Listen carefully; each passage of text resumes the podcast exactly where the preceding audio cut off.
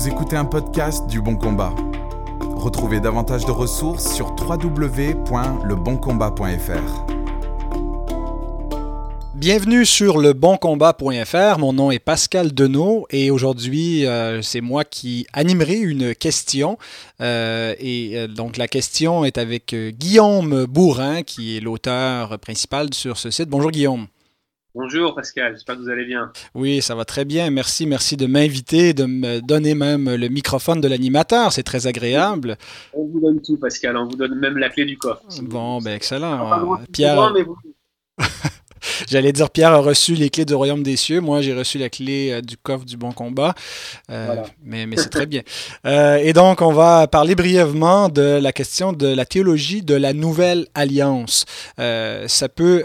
les non-initiés peuvent être confus parce que, bon, on parle de la théologie de l'alliance, la théologie de l'alliance chez les presbytériens, chez les réformés baptistes, la théologie de la nouvelle alliance. On ne s'y retrouve peut-être plus. Alors, pouvez-vous nous expliquer brièvement ce qu'est la théologie de la Nouvelle Alliance et comment elle se compare avec d'autres approches qui adhèrent aussi à une théologie des alliances. Alors oui, effectivement, la théologie de la Nouvelle Alliance, il y a un petit peu une confusion derrière parce que tous les chrétiens croient évidemment à la, Nouvelle Alliance. Euh, et puis en plus, c'est quand même un faisceau de positions plus qu'une position elle-même. Il y a plusieurs euh, grands spécialistes, grands noms qui ont souscrit à une forme de théologie de la Nouvelle Alliance, mais ils sont pas tous d'accord entre eux. Alors c'est un peu difficile de, regrouper tout le monde derrière une, même bannière. Euh, pour faire simple, hein, il, faut, comprendre un petit peu, un petit peu d'histoire. Dans les années 50, vous avez eu l'émergence euh, d'un spécialiste, notamment qui s'appelle E.P. Sanders, qui a écrit euh, un, ouvrage dans lequel il a défendu une nouvelle approche sur la relation entre la loi et l'évangile.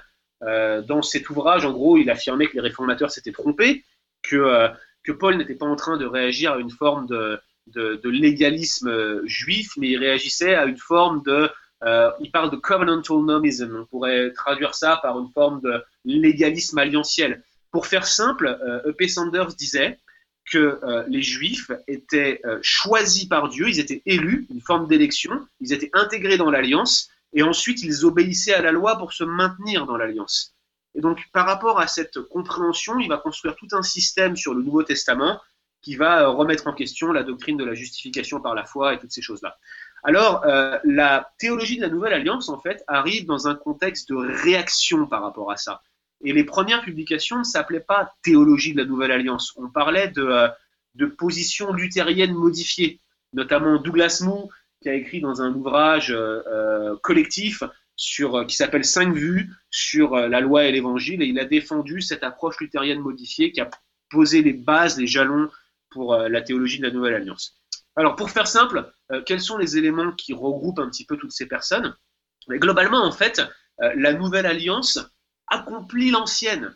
Le, passage clé, qui est d'ailleurs un passage central pour toute discussion sur les alliances, c'est Matthieu 5, 17, qui dit en substance, Jésus dit, ne croyez pas que je suis venu pour, pour abolir, mais pour accomplir. Et toute la question se place sur qu'est-ce que Jésus entend sur accomplir la loi.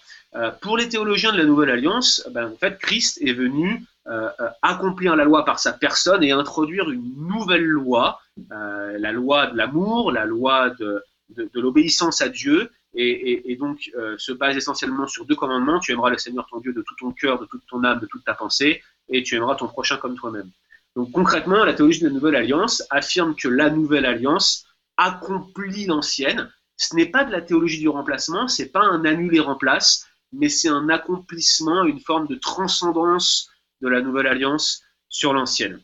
Alors qu'est-ce que ça implique concrètement? Eh ben, Ça implique que la loi dans son ensemble est considérée non pas dans sa version euh, traditionnelle, vous savez, on parle de, loi cérémonielle, civile, morale, euh, la loi dans, son ensemble est relayée à l'ancienne alliance et Christ introduit cette nouvelle loi qui est synthétisée par les deux commandements de tu aimeras le Seigneur ton Dieu et tu aimeras ton prochain euh, comme toi-même.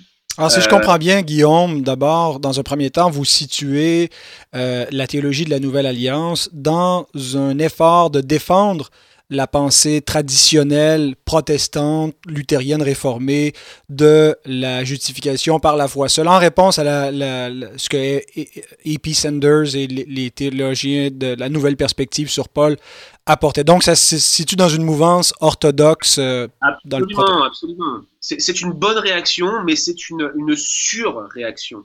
Euh, et, et aujourd'hui, le débat continue. Vous avez récemment John Piper, qui est plutôt New Covenant, plutôt Nouvelle Alliance, qui a écrit pour euh, reprocher à N.T. Wright ses positions sur la justification. N.T. Wright qui est, qui est, une nouvelle perspective sur Paul. Mhm. Et donc, concrètement, qu'est-ce que vous reprochez euh, à la théologie de la Nouvelle Alliance puisque vous n'y adhérez pas? Moi, je n'y adhère pas euh, tout simplement parce que la théologie de la Nouvelle Alliance prend la loi comme une unité et, et laisse de côté le caractère moral de la loi. Et, si vous voulez, sur un plan pratique, ça, implique euh, que tout d'abord, on comprend mal pourquoi la loi dans son ensemble est rejetée.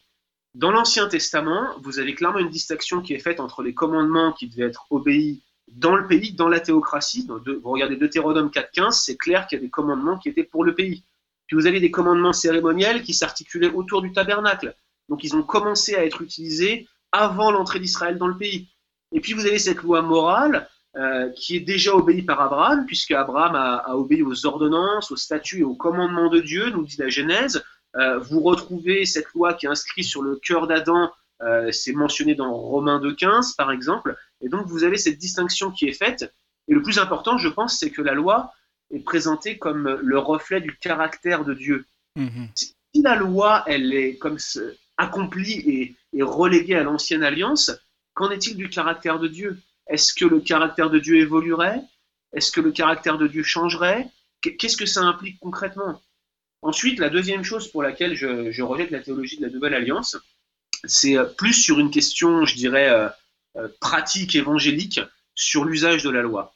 si je dois aborder un pécheur dans la rue, pour quel péché est-ce que je dois l'appeler à se repentir? Mm-hmm. Si la loi dans son ensemble a été reléguée à l'ancienne alliance simplement et qu'aujourd'hui elle se limite à deux commandements ou alors aux quelques commandements qui sont répétés dans le Nouveau Testament, est-ce que concrètement je peux appeler un pécheur à se repentir en utilisant les dix commandements? Est-ce que c'est légitime selon la théologie de la Nouvelle Alliance? Et puis je dirais euh, un troisième point, euh, et là c'est davantage exégétique, euh, il y a quand même pas mal de problèmes et d'implications sur ce que la théologie de la Nouvelle Alliance implique. Je vais vous en donner deux exemples. Le premier exemple, c'est un traitement bien connu de Matthieu 5 à 7 par Don Carson. Don Carson euh, a, écrit un, commentaire sur, euh, Matthieu qui est brillant. Et quand il en arrive au sermon sur la montagne, il rejette l'interprétation classique qui avait été faite par les réformateurs. Donc concrètement, les réformateurs disaient que Matthieu, dans son sermon sur la montagne, rapporte que Jésus, que Jésus dans son sermon sur la montagne rapporté par Matthieu, pardon, euh, c'est simplement une discussion en opposition par rapport à la mauvaise compréhension des pharisiens sur la loi. Donc les, cinq, six antithèses que vous retrouvez ensuite dans le sermon sur la montagne sont euh, des, éléments de compréhension erronée que les pharisiens avaient sur la loi de Moïse et que Christ vient préciser. Donc par exemple, quand il explique, vous avez entendu qu'il a été dit, tu ne commettras point d'adultère, Christ répond, oui, vous l'avez bien entendu, mais ce commandement explique aussi que si vous, vous convoitez dans votre cœur la femme de votre prochain ou si vous commettez l'impureté dans votre cœur, vous avez déjà commis l'adultère. Et Christ, en fait, vient corriger la compréhension erronée des, des, des pharisiens. C'est pas la compréhension que Carson explique dans son commentaire. Eh bien, ce que, ce que Don Carson explique, c'est que finalement, Christ a accompli l'ancienne alliance, mais les enseignements de Christ ont accompli les enseignements de l'ancienne alliance. C'est son commentaire sur Matthieu 5, 17 à 20. Et, et, pour lui, en fait, tout ce que, que Jésus a introduit dans le sermon sur la montagne, ce n'est ni plus ni moins que les commentaires d'une nouvelle loi.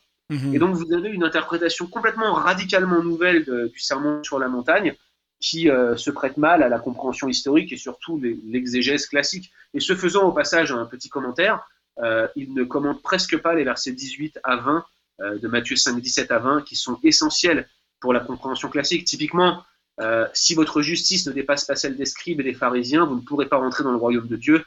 On voit bien la tension qu'il y a entre Christ et, et, l'enseignement des pharisiens. Donc vous voyez, un problème exégétique ici, rapidement un deuxième. Euh, quand vous arrivez dans, Romains 2, versets 13 à 16, la compréhension classique, c'est que la loi qui est dans le cœur de tous, cette loi naturelle qui, a été inscrite sur le cœur d'Adam et qui est présente encore aujourd'hui dans tous les hommes, euh, condamne les, les, les, personnes qui n'ont jamais entendu l'évangile parce que eux-mêmes, dans leur conscience, savent ce qui est bien, savent ce qui est mal et ont une compréhension de la loi.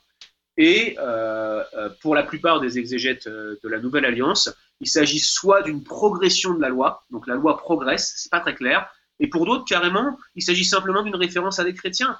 Je lisais récemment un article de Simon Gathercole de, de, de Cambridge, de l'université de Cambridge, et, et, et Gathercole dit qu'en fait, la loi n'est dans le cœur que des chrétiens.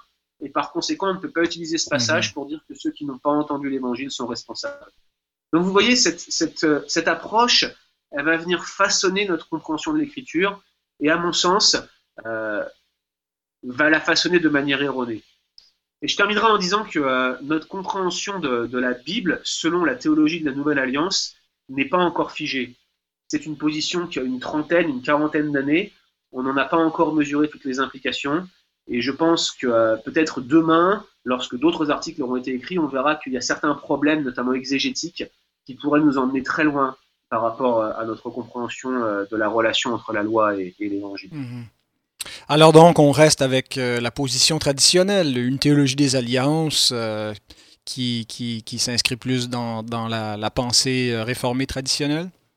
En ce qui me concerne, je, reste, je reste fermement associé à cette, à cette pensée. Je pense que c'est celle qui tient vraiment le plus la route à la lecture des textes bibliques et qui est la, la mieux démontrée exégétiquement. Bien, merci Guillaume pour cette réponse. Euh, j'imagine que si les auditeurs veulent en savoir plus sur ce qu'est cette, euh, cette, cette, théologie des alliances traditionnelles, ils trouveront les ressources sur votre blog.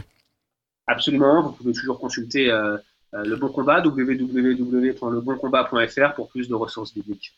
C'est très bien comme ça. Alors nous vous remercions d'avoir écouté ce podcast. C'était Guillaume Bourrin et Pascal Denot pour leboncombat.fr.